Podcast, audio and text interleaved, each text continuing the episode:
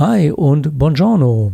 Heute gibt es eine besondere Podcast-Episode, nämlich nicht aus meinem Studio in Mönchengladbach aus Deutschland, sondern aus Italien. Dazu gleich mehr. Worum geht es in der heutigen Episode? Es geht um Fristen, die du eventuell noch für dieses Jahr, also 2019, einhalten solltest. Und es geht um Änderungen, die dich 2020 erwarten. Hier gebe ich dir einen kleinen, kompakten Überblick über verschiedene Themen. Also bleib dran. Bis gleich. Herzlich willkommen zu Wenn's um deine Mäuse geht, der Finanzpodcast mit Alexander Katz. Wertvolles Insiderwissen und umsetzbare Tipps unabhängig und auf den Punkt gebracht. Mach mehr aus deinem Geld, nach deinen Wünschen. Schön, dass du am Start bist und los geht's. Ihr werdet euch jetzt fragen, warum kommt jetzt eine Podcast-Episode aus Italien? Das Ende November ist ja nicht das klassische Urlaubswetter. Tja, das hat folgenden Grund. Meine Partnerin hat hier ein Wochenseminar und ich habe gesagt, ich fahre einfach mit und nutze die Gelegenheit, nach dem doch sehr anstrengenden Jahr ein bisschen zu relaxen unter dem Motto Wellness meets Business. Und das mache ich ganz entspannt. Heute gibt es wieder einen Podcast, kurz und kompakt, mit den wichtigsten Themen, die für dich zum Ende des Jahres vielleicht noch interessant sein könnten und einige Hinweise, was sich im Jahre 2020 in verschiedenen Bereichen ändern wird und für dich vielleicht interessant ist. Steigen wir direkt ein. Zunächst zum Thema Immobilie. Wenn du irgendwelche Zuschüsse noch beantragen musst für irgendwelche Maßnahmen an deiner Immobilie, dann schau bitte nach, ob du das dieses Jahr gegebenenfalls noch machen musst, dass du hier keine Fristen verpasst oder dir Ansprüche verloren gehen. Auch zum Beispiel zu dem Thema Baukindergeld. Bist du eingezogen in der Neuesheim und möchtest Baukindergeld beantragen oder hast es beantragt? Auch da schau bitte nach, ob hier bestimmte Dinge, Anforderungen, Fristen noch zu beachten sind. Das nächste Thema Finanzierung. Du hast bestehende Finanzierung und eigentlich auch eingeplant, Sondertilgung zu leisten.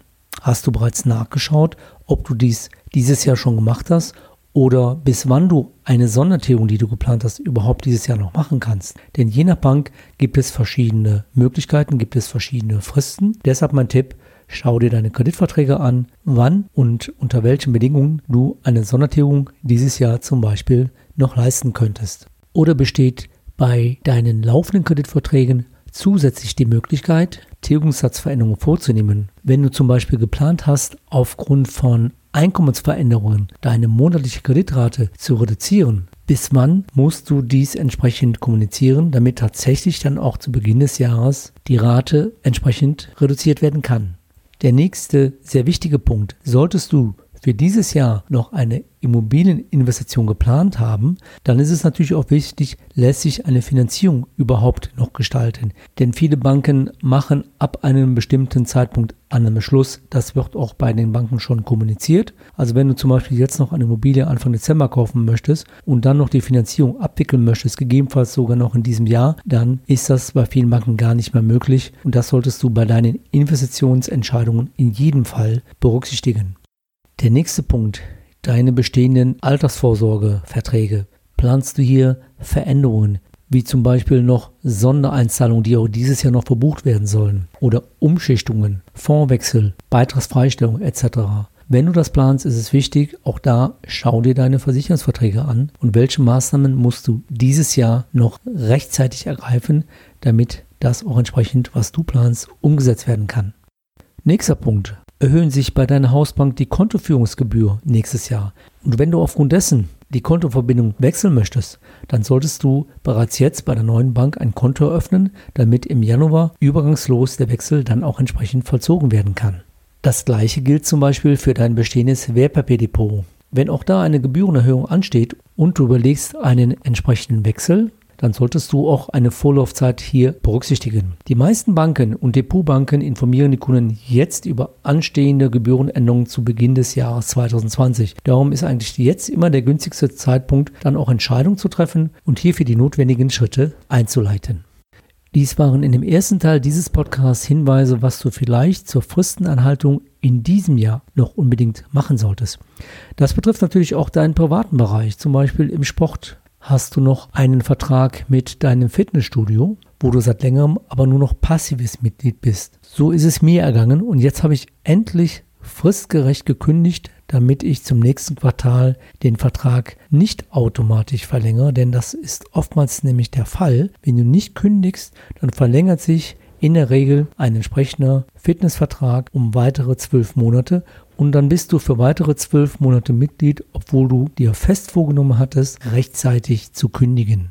Ähnlich ist es bei Stromversorgern. Möchtest du den Stromversorger wechseln? Auch hier gibt es Kündigungsfristen, denn nur bei Strompreiserhöhungen, die dir rechtzeitig kommuniziert werden, hast du natürlich außerordentliche Kündigungsfristen. Aber bei laufenden Verträgen solltest du auch hier reinschauen, wann hast du die Möglichkeit, ganz normal aus einem Vertrag auszusteigen. Das sind nur mal zwei Beispiele aus deinem privaten Bereich.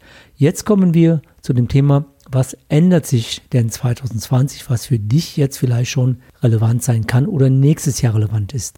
Ein Beispiel, du bist Hausbesitzer und hast geplant, deine Heizung zu modernisieren oder dein Dach zu dämmen und wolltest das eigentlich dieses Jahr noch machen oder damit jetzt beginnen. Dann solltest du gegebenenfalls diese Arbeiten auf nächstes Jahr verschieben, denn die Bundesregierung plant im Rahmen des Klimaschutzprogrammes energetische Baumaßnahmen ab 2020 steuerlich zu fördern. Voraussetzung ist, dass die Eigentümer erst nach dem 31. Dezember 2019 mit den Arbeiten beginnen. Das heißt also auch hier wichtig, wenn du so etwas vorhast, dann schiebe tatsächlich den Beginn dieser Maßnahme auf 2020.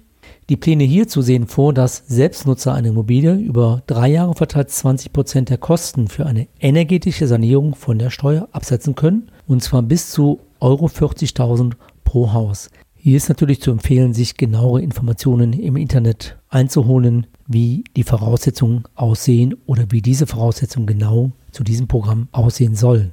In der Regel findest du auch bei Fördermaßnahmen der Kreditanstalt für Wiederaufbau oder von Landesbanken in deinem jeweiligen Bundesland auf deren Homepage entsprechende Informationen. Planst du zum Beispiel dein Haus altersgerecht umzubauen, kannst du über die KfW dieses Jahr keine Zuschüsse mehr beantragen, weil dieses Programm erschöpft ist. Es wird dann voraussichtlich im nächsten Jahr ein neues Programm aufgelegt und erst dann kannst du wieder entsprechende Anträge stellen. Interessant sind auch verschiedene regionale Förderprogramme, die es in deinem Bundesland gibt. Zum Beispiel fördert die Investitionsbank Berlin im Rahmen von Heiztausch Plus bis zu 4.500 Euro für den Einbau einer neuen effizienten Heizung. Am Schluss dieser Podcast-Episode gibt es noch einige wichtige Veränderungen in 2020 für Arbeitnehmer. Zum Beispiel Thema Verpflegung. Für Berufstätige, die mehr als acht Stunden beruflich auswärts tätig sind, sollen ab 2020 die Verpflegungspauschalen von 12 auf 14 Euro steigen, bei 24 Stunden Abwesenheit auf 28 Euro. Dann das Thema Dienstwagen. Arbeitnehmer, die einen Elektro- oder Hybrid-Dienstwagen auch privat nutzen, sollen bis Ende 2030 statt bis 2021 nur die Hälfte des sogenannten geldwerten Vorteils versteuern müssen. Und dann gibt es noch eine neue Kraftfahrerpauschale. Wer viele Tage mit seinem Auto unterwegs ist und übernachten muss, kann ab 2020 pauschal 8 Euro pro Arbeitstag absetzen. Zu guter Letzt Änderungen zum Thema Jobticket. Künftig sollen auf das Jobticket, das Mitarbeiter aus ihrem Gehalt finanzieren, nur 25% Steuern anfallen. Es bleibt nach wie vor sozialversicherungsfrei. Zudem können Sie trotzdem die 30 Cent Entfernungspauschale für den Arbeitsweg absetzen. Gibt es das Jobticket zusätzlich zu dem Gehalt, dann ist es nach wie vor steuerfrei. Ich möchte abschließend noch darauf hinweisen, dass ich für die Angaben in diesem Podcast verschiedene vertrauensvolle Quellen genutzt habe, kann und darf keine Richtigkeit für die Angaben abgeben, insbesondere auch keine steuerliche Beratung vornehmen. Wenn Punkte für dich in Frage kommen, dann wende dich bitte direkt an die entsprechenden Anbieter bzw. an deinen Steuerberater. So, jetzt sind wir schon am Ende dieser besonderen Podcast-Episode aus Montegrotto in Italien in der Nähe von Venedig angekommen. Ich hoffe, ich konnte dir zum Ende des Jahres oder für das Ende des Jahres noch wichtige Hinweise geben, was du vielleicht noch tun solltest, damit du noch entsprechende Vorteile nutzen kannst, damit du keine Fristen verpasst und ich konnte dir vielleicht noch weitere Hinweise geben, was im Jahre 2020 zu erwarten ist, was sich dort gegebenenfalls ändert, damit du auch dies in deine Jahresplanung mit einbeziehen kannst. Ja, das soll es gewesen sein. Aus Montegrotto in Italien. Ich sage ciao und auf Wiedersehen. Bis zum nächsten Mal. euer Blogger und Podcaster Alexander Katz, der Finanzpodcast, wenn es um deine Mäuse geht. Weitere Infos zu dieser Podcast-Episode findest du in deiner Podcast-App oder im Blogbeitrag zum Podcast unter wennsumdeinemäusegeht.de.